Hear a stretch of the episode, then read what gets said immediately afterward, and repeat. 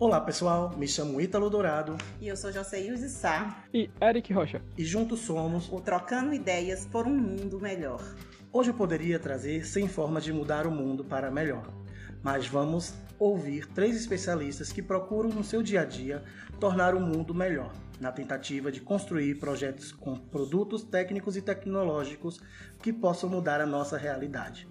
E são elas nossas especialistas, Flávia Linhares, Patrícia Brandão, Raíza Lourindo, que vão explanar sobre a construção de projetos técnicos e tecnológicos.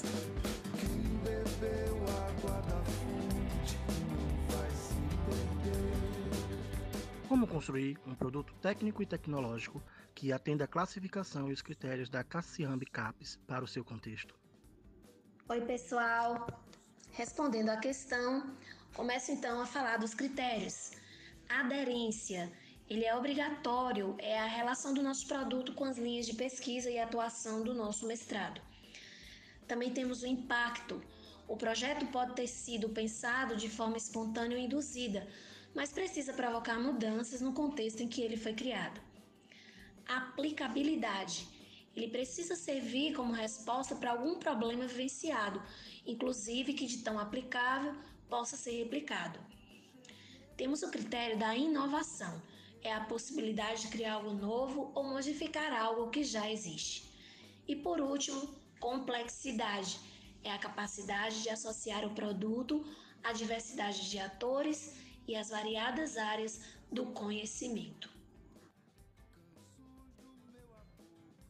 Como construir um produto técnico e tecnológico que seja um objeto educacional para o seu contexto? Bom, uma forma de fortificar o ensino das ciências ambientais nas escolas é trabalhando os temas de uma forma mais dinâmica e atrativa. Para isto, podemos fazer uso de diferentes objetos educacionais, como aplicativos, jogos lúdicos, cartilhas, livros paradidáticos, entre outros. Porém, temos que ter cuidado ao planejar a criação e utilização dos objetos educacionais, pois o mesmo tem que ser adequado à realidade e contexto dos indivíduos que irão usufruí-lo.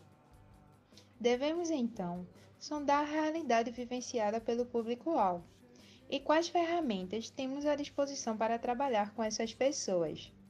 Não podemos esquecer que o maior objetivo é a aprendizagem do público em questão e que o objeto educacional está sendo desenvolvido para eles.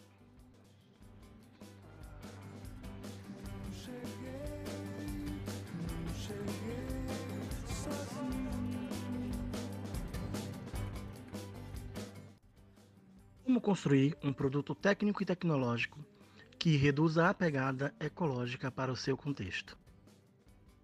Olá, companheiros aqui presentes. Olá, queridos ouvintes. É um prazer estar aqui refletindo com vocês hoje. O conceito de pegada ecológica é urgente em nosso momento atual, já que as diversas atividades antrópicas vêm gerando um grande impacto natural. A relação homem e natureza nos conduz a desafios sem precedentes, principalmente no que se refere à capacidade que o ambiente natural tem de se autorregular frente a todas essas ações antrópicas. Considerando nossas experiências de vida, nossa vivência profissional, não se pode pensar em um PTT que, quando desenvolvido, não reduz essa pegada ecológica e, para tal, considerar o contexto será de grande relevância. Penso que na construção de um PTT, a redução da pegada ecológica se confundirá com a nossa própria utopia ambiental. O melhor, fará parte dela. Por fim, contextualizando Albert Einstein, abre aspas.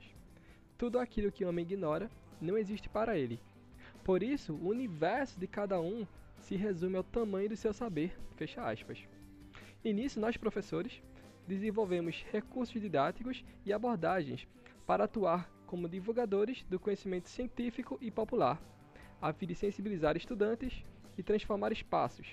Afinal, ninguém chegou aqui sozinho. Obrigado, até a próxima.